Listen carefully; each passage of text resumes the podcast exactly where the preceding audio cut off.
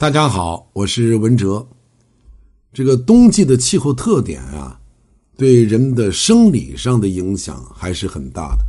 同时，我们也不能忽略冬季的气候特点对人的心理也是有很大影响的。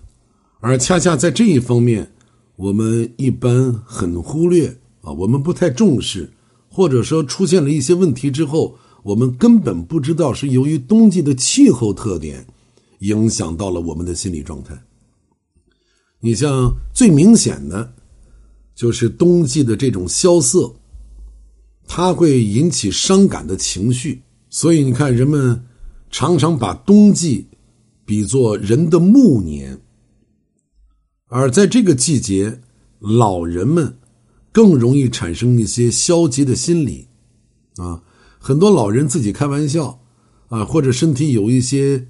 比较严重的基础病症的时候，这个心底啊，总会有一种隐隐的担忧，啊，就怕今年冬天过不去。我们仔细想一下，在我们的自己的日常生活当中，我们对自己的家人，可能也有这种担心，对吧？包括我这两天在节目当中，总是在讲，今年冬天会极冷，今年的冬天会有很多我们意想不到的事情的发生。啊，家里有老人的，我们一定要注意防寒，啊，要注意保暖。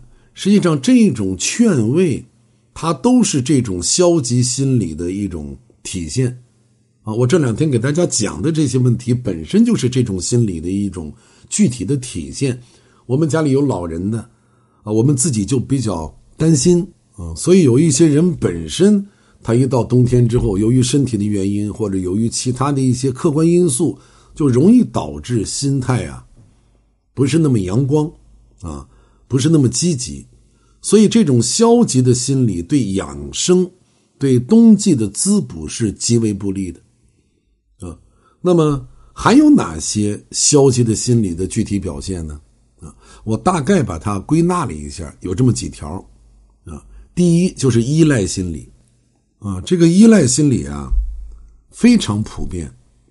它的主要特征是默认自己年老体弱。什么叫默认呢？我举一个简单的例子啊，这个我们现在在文明社会，对女同志呢都是比较尊重的，在社交场合，我们有一个墨守成规的礼仪，就是不打听女人的年龄。啊，你看那个情商比较低的，我们比较讨厌的一些人，见了人家女同志就直接问：“哎，你多大岁数了？”这个女同志很忌讳这个年龄的问题，对吧？那么我们深究一下，为什么女人要忌讳年龄呢？因为年轻就代表着漂亮，代表着美丽，代表着性感，对吧？你看，我们问一个小学生，啊，问一个中学生，哎，丫头，你多大岁数了？今年十几了？很正常啊，叔叔，我今年十八岁了，我今年十六岁了，我今年九岁了。小孩回答起来没有任何心理障碍。那为什么不问女人的年龄，成为了人类文明社会的一种标志？就是因为女性啊，她很容易产生这种心理，或者她惧怕老去的这种心理。所谓文明讲礼貌啊，不问女性的年龄，对女性的这种尊重，实际上就是尊重了女性的这种心理默认。啊，你看很多年轻女孩子，二十四五岁。他不会特别担心自己的年龄，但是，一过二十七岁，这个女同志就会有一种心理压力，因为民间不是有那种说法吗？说什么男人三十一朵花，女人三十豆腐渣。女人到这个年龄坎上，她就容易产生一种，呃，惧怕老去的消极心理，啊，就像很多老人，你不能提七十三岁，也不能说八十四岁，因为大家都知道。七十三、八十四，它意味着什么？啊，我曾经在节目当中讲过，很多问题我们只知其一，不知其二。我们尽可能想让大家不仅知其一，还得知其二。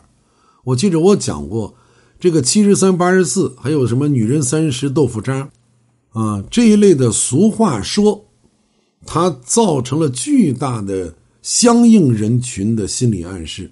而这种心理暗示，它又形成了一个惯性强大的潜意识，它对人的影响是潜移默化的。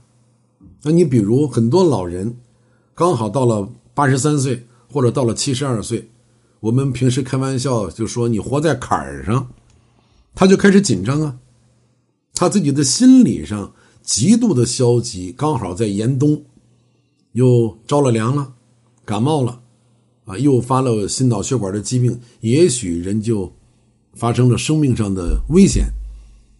那么一旦这种危险成为事实，我们大家就认为，你看，人家古人说的对，啊，俗话说七十三八十四，怎么怎么怎么样，对不对？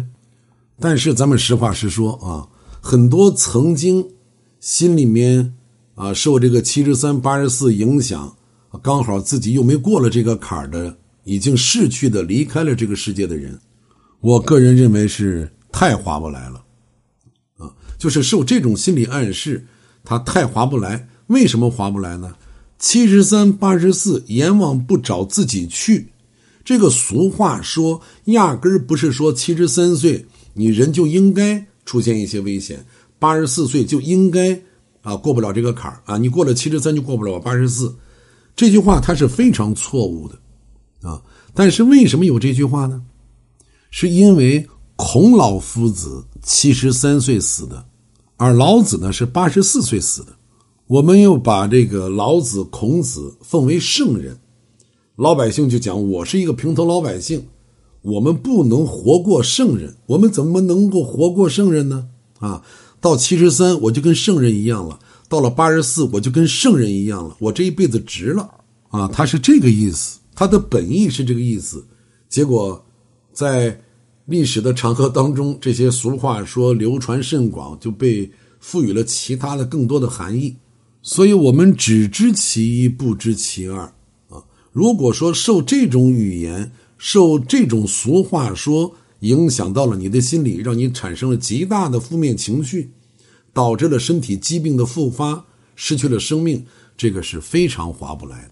所以，很多人呢，随着这个时间的推移啊，年龄的增加，就会默认自己年老体弱，尤其是随着年龄的增长。我再得过一些什么病，啊，他就更容易产生这种依赖心理，认为自己年老体弱，对未来失去信心。虽然说自己对生活还是有愿望的，但是缺乏安全感，啊，处处想依靠别人的照顾，啊，即使自己能干的事情也要别人去替代，啊，呃，全身的功能活动，它是属于一种抑制状态的。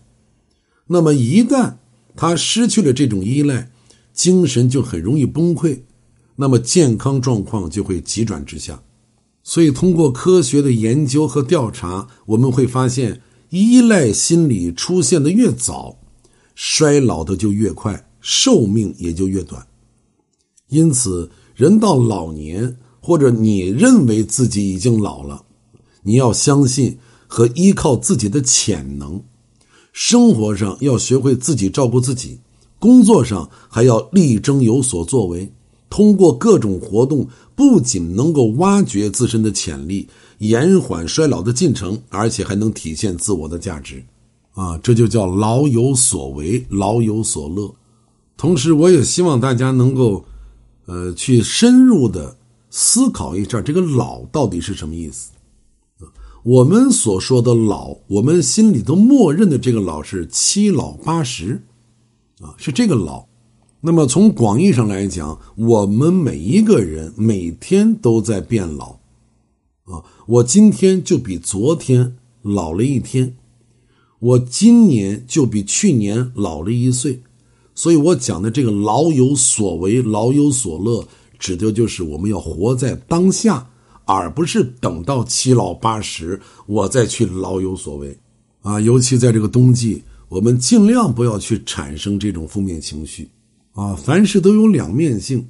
我相信，不管你今年是三十二岁还是五十二岁，只要你心存乐观，只要你心存正能量，我们一定会在一个严寒的冬季发现乐趣，制造乐趣。实际上，我们每一个人。都有制造快乐的本能，只要你愿意，这个冬天我们会过得又健康又快乐。